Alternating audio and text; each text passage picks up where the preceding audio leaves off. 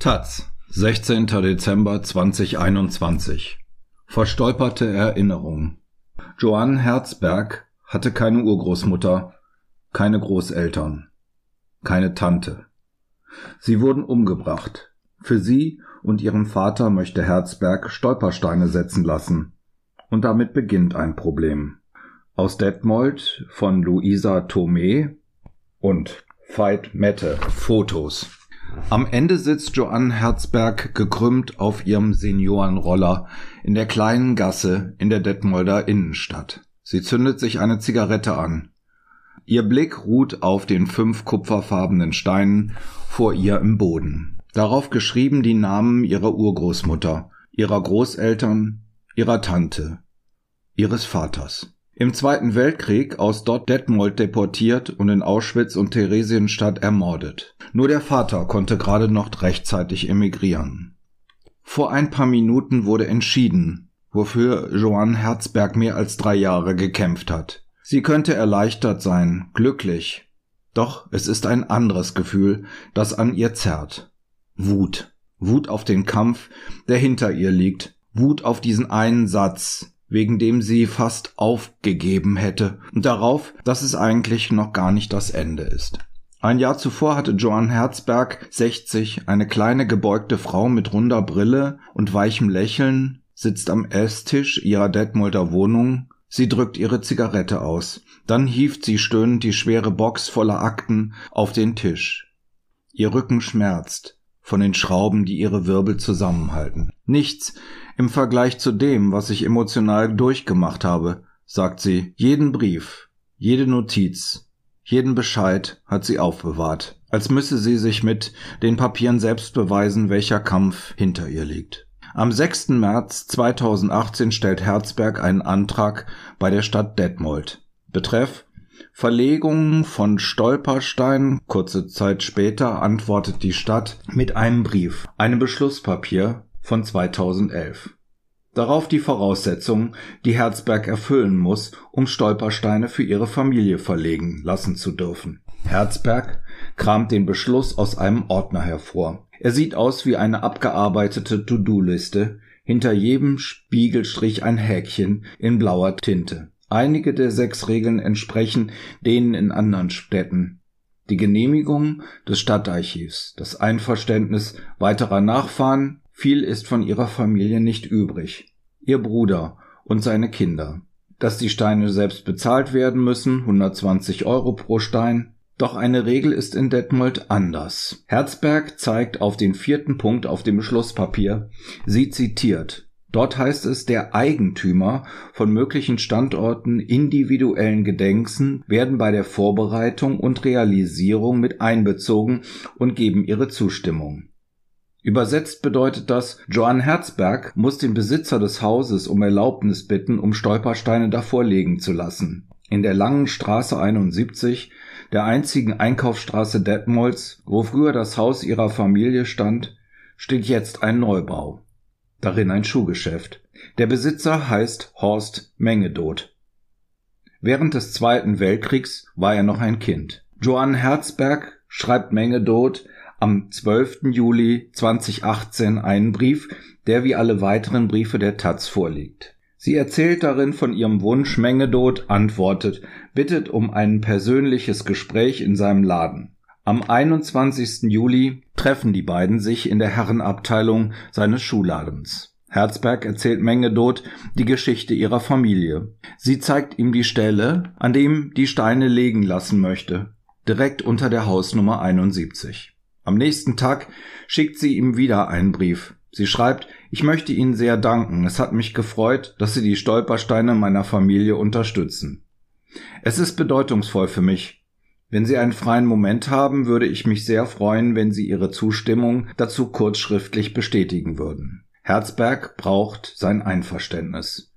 Doch sie wird diese Zustimmung von Herst Mengedot nie bekommen. Herzberg steht mühsam auf, wärmt ihren Kaffee in der Mikrowelle auf. Danach saugt sie mit einem Handstaubsauger Tabakkrümel vom Tisch. Hinter ihr auf dem großen Plasmafernseher läuft der US-amerikanische Nach Nachrichtensender CNN. Herzberg wird 1961 in den USA geboren. Beide Eltern sind deutscher Herkunft.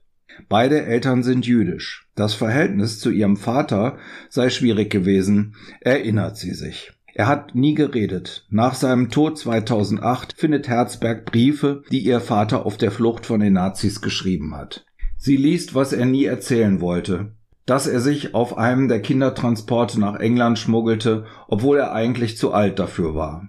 Dass er in England Arbeit suchte, um das Geld seinen Eltern zu schicken, damit sie nachkommen könnten. Dass er in der britischen Armee war, als der Brief kam, dass seine Eltern ermordet wurden dass er sich Vorwürfe machte, dass er seinen Namen von Frank zu Fred änderte, aus Angst, als Deutscher erkannt zu werden, dass er von England nach Afrika und dann in die USA emigrierte, dass er dort Herzbergs Mutter kennenlernte und heiratete, dass er mit den Schuldgefühlen als einziger überlebt zu haben kaum leben konnte. 2009, ein Jahr nach dem Tod ihres Vaters, stirbt Herzbergs Mutter. Sie pflegt bis sie bis zum Schluss. Sieben Jahre danach ihre Freundin. Zwanzig Jahre sind sie ein Paar gewesen. Herzberg denkt nun oft darüber nach, nach Deutschland zu ziehen. Was würde sie denn noch in Amerika halten? Sie sagt, meine Eltern sind deutsch. Mein Denken ist deutsch. Mein Lieblingsessen ist deutsch. Die Kultur bekommt man aus mir nicht heraus. Als Donald Trump zur Präsidentschaftswahl antritt, entscheidet Herzberg endgültig zu gehen. Ich bin lesbisch, ich bin jüdisch. Mit Trump als Präsident sei Amerika keine Option mehr für sie gewesen. Im selben Jahr zieht sie nach Detmold. Ich bin glücklicher, seit ich in Deutschland bin, sagt sie. Ihre Wohnung liegt nur 900 Meter vom letzten Wohnort ihrer Familie entfernt. Herzberg hat fast alles für die Verlegung der Stolpersteine zusammengesammelt. Einen Haufen Papiere. Das Geld, Le Bruder legt mit ihr zusammen. Ihre beste Freundin hilft ihr beim Schreiben und Übersetzen. Herzberg spricht kaum Deutsch. Ohne Helga hätte ich das niemals geschafft. Nur ein blauer Haken fehlt am Rande der Liste. Die Genehmigung des Eigentümers. Sie wartet ein halbes Jahr, aber keine Antwort von Mengedot. Dann wendet sie sich an den damaligen Bürgermeister, bittet um Hilfe. Die beiden kennen sich. Herzberg engagiert sich in der Stadt, sitzt in verschiedenen Gesellschaften, spricht regelmäßig in Schulen über die Nazi-Vergangenheit. Herzberg ist beliebt in Detmold. Fährt sie mit ihrem dreirädigen Seniorenroller durch die Stadt, bleibt sie ständig stehen, um zu rauchen, um zu plaudern oder um eine Nachricht auf ihrem Handy zu verschicken. Dann entschuldigt sie sich. Ein Nachbar wolle mal, wolle mal wieder. Eine Freundin habe gefragt. Herzberg erzählt, sie sei seitdem oft angesprochen worden von Menschen in Detmold, die von ihren Steinen gehört haben und nun auch Stolpersteine verlegen lassen wollen. Für jüdische Familien, die keine Angehörigen mehr haben ob Herzberg helfen könne, aber Herzberg habe jedes Mal abgelehnt. Sie könne das nicht nochmal, sagt sie. Erst muss diese Regel weg. Sie ist ein Schlag ins Gesicht eines jeden Juden in Deutschland. Nur 250 Meter von der langen Straße 71 entfernt steht das Detmolder Rathaus. Dort saß 16 Jahre lang Rainer Heller. Heller, eckige Brille, Halbglatze, war bis November 2020 Bürgermeister. Er formulierte 2011 die Regeln für die Stolpersteine mit. Bis heute findet er die Regeln für die Stolpersteine gut, auch das Einverständnis der Anwohner. Man müsse die Bürger zusammenbringen, sagt Heller und klingt dabei wie ein Kommunalpolitiker, der sich noch an den Ruhestand gewöhnen muss. Es gebe nun einmal unterschiedliche Meinungen über Stolpersteine. Die müsse man hören. Die Sache um die Steine der Familie Herzberg habe sich eben hingezogen, wie das halt so ist in Detmold. Detmold, vier Hotels, ein Kino, eine Postfiliale. Im Jahr des, der NS-Machtübernahme lebten hier etwa 160 Jüdinnen und Juden. Heute sind es, weiß Herzberg, neben ihr noch fünf. Im Jahr 1992 startet der Künstler Günter Demmig das Projekt der Stolpersteine. Er will den Holocaust sichtbar machen, seine Opfer ihren Namen. Inzwischen ist er mit 75.000 Steinen das größte dezentrale Mahnmal der Welt. In Detmold erinnert noch kein Stein an verfolgte Juden. Horst Mengedot ist ein stolzer Unternehmer, erzählt gerne Anekdoten seines Erfolgs. dass Frank-Walter Steinmeier seine Konfirmationsschuhe bei ihm gekauft habe. Zum Beispiel fragt man ihm am Telefon nach dem Einverständnis für die Stolpersteine, macht er eine lange Denkpause. Dann wiederholt er mehrfach. Er habe nicht gewusst, dass er hätte zustimmen müssen. Er erinnerte sich nicht, mit Frau Herzberg einen Schriftverkehr geführt zu haben. Er sagt, er hätte nicht zustimmen können, selbst wenn er es gewusst hätte. Der Platz in der langen Straße gehöre ihm nicht er gehöre der Stadt. Und es stimmt. Der Platz vor der Hausnummer 71 in der Langen Straße gehört nicht Mengedot. Er gehört der Stadt. Sie kann hier entscheiden. Künstler Demmig schreibt auf seiner Internetseite, er habe sich genau deswegen gegen Gedenktafeln auf Hauswänden entschieden, weil es dafür die Genehmigung der Hauseigentümer gebraucht hätte, weil die Verlegung im Boden hingegen nur die Stadt genehmigen müsse. Herzberg muss weiter kämpfen weil auf ihrer Liste ein Punkt nicht abgehakt ist, auf den der Stadtrat besteht, bevor er die Steine genehmigt. Weil Ex-Bürgermeister Heller sucht, was er sich mit dem Beschlusspapier für die Stolpersteine in Detmold versprochen hat. Konsens. Herzberg ist sauer. Sie fühlt sich nicht ernst genommen. Sie sagt, mit dieser Regel sagst du zwar nicht, wir wollen keine Steine, mit dieser Regel sagst du aber, das wird so eh niemand schaffen. Aus ihr spricht Wut auch auf das, was sie fast täglich erlebt. Antisemitismus, den Hass auf Juden. Nach einem weiteren halben Jahr findet Heller seine größten Konsens für die Stolpersteine in einer völlig neuen Adresse. Karlstraße, eine kleine Seitengasse, die die lange Straße kreuzt. Um die Ecke. Keine alte Hausnummer der Familie Herzberg, nur ein Parkhaus und ein Fitnesscenter. Ab und zu gehen ein paar Menschen durch die Gasse, um zu ihrem Auto zu kommen. Fragt man nach dem Grund für den neuen Ort, sagt Heller, es sei eine Übergangslösung. Es liege an den Bauarbeiten. Die lange Straße solle bald saniert werden. Herzberg sagt, es sei just an excuse. Nur eine Ausrede. Aber Herzberg ist zu müde, um weiter zu streiten. Karlstraße, Bauarbeiten, Übergangslösung, schließlich stimmt Herzberg zu. Ich hatte schon so lange gekämpft, ich habe mein ganzes Leben gekämpft. Die beiden treffen eine Vereinbarung, unterschreiben eine Absichtserklärung. Aufgrund von Bauarbeiten kommen die Stolpersteine nicht verlegt werden, wo sie nach offiziellen Richtlinien des Künstlers Günther Demmick hätten verlegt werden sollen.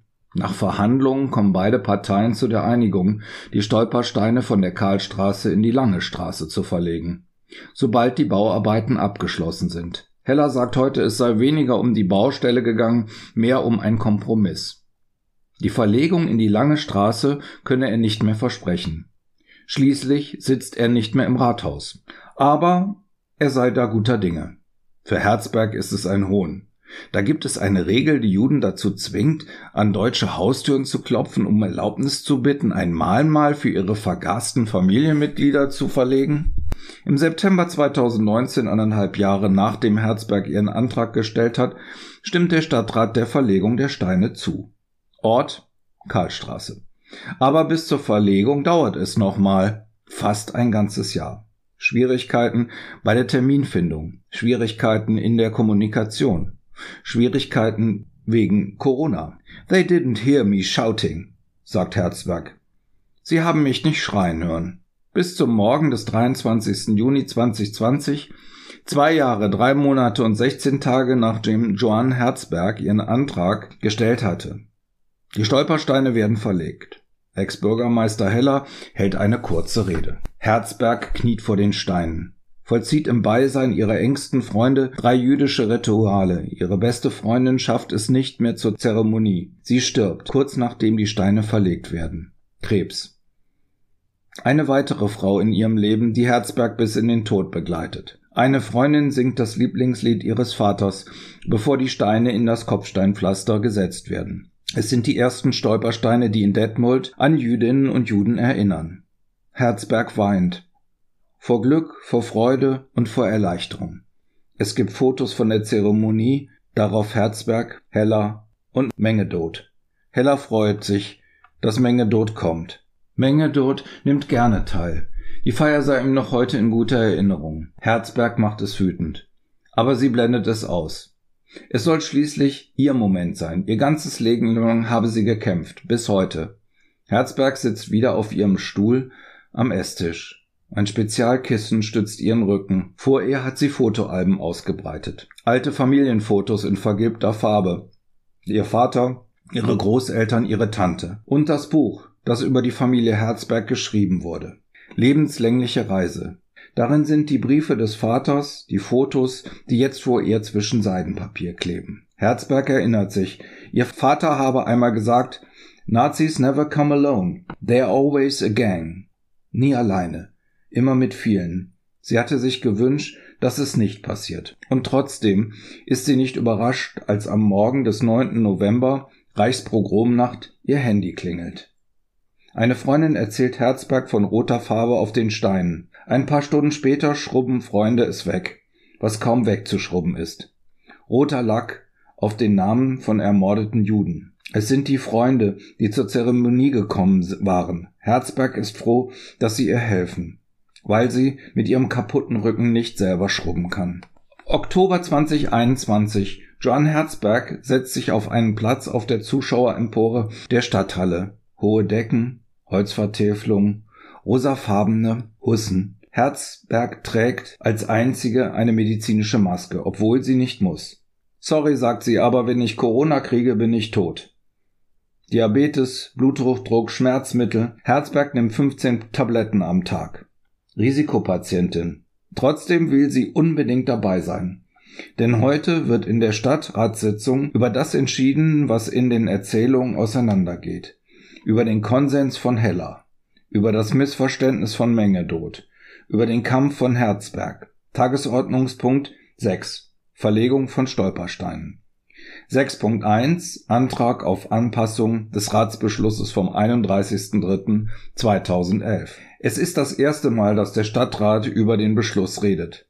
Der neue Bürgermeister, Frank Hilker, beschreibt den Beschluss als einen relativ schwierigen Sachverhalt. Er erzählt von den Stolpersteinen der Familie Herzberg, von dem Streit. Er redet sieben Minuten. Er sagt, es sei ein Problem aufgetreten, ein Manko. Und am Ende macht er einen Vorschlag. Ein Halbsatz soll geändert werden, wo im Beschluss von 2011 steht, die Eigentümer geben ihre Zustimmung.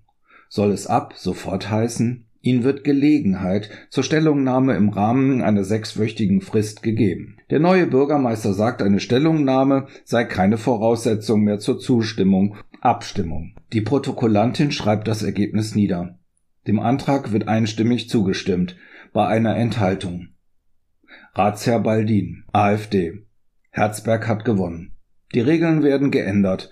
It's over, vergewissert sie sich. Dann realisiert sie es. Yes, I did it, sagt sie leise. I fucking did it. Einen Kampf hat sie heute gewonnen. Ein anderer steht ihr noch bevor. Noch immer klebt rote Farbe in den Fugen zwischen den Steinen. Noch immer liegen die Stolpersteine in der Karlstraße. Die Bauarbeiten in der langen Straße haben bis heute nicht begonnen. Herzberg setzt auf ihren Roller, dreht den Schlüssel. No more excuses, ruft sie, bevor sie losfährt. Und wenn ich die Steine dafür selber ausgrabe. Stolpersteine. Die Idee Stolpersteine, das sind golden glänzende, am Boden versenkte Gedenktafeln. Die Idee stammt vom Künstler Gunther Demmig, der die Steine auch verlegt, jeweils vor dem letzten Wohnsitz vor allem jüdischer Menschen, die in der NS-Zeit deportiert und ermordet worden oder ins Exil gehen mussten. Damit erinnern die Steine und ihre Inschrift an einen konkreten Ort, an häufig vergessene Menschen, die von den Nazis verfolgt wurden. Die Verlegung die ersten Stolpersteine wurden 1992 vor dem Kölner Rathaus in Erinnerung an die Deportation von Sinti und Roma verlegt. Heute gibt es mehr als 75.000 dieser Steine in Deutschland und 26 weiteren Ländern. In vielen Städten haben sich Initiativen zur Verlegung der Steine gebildet. Es finden sich aber auch Einzelpersonen und Nachkommen von Verfolgten, die die Verlegung initiieren und finanzieren.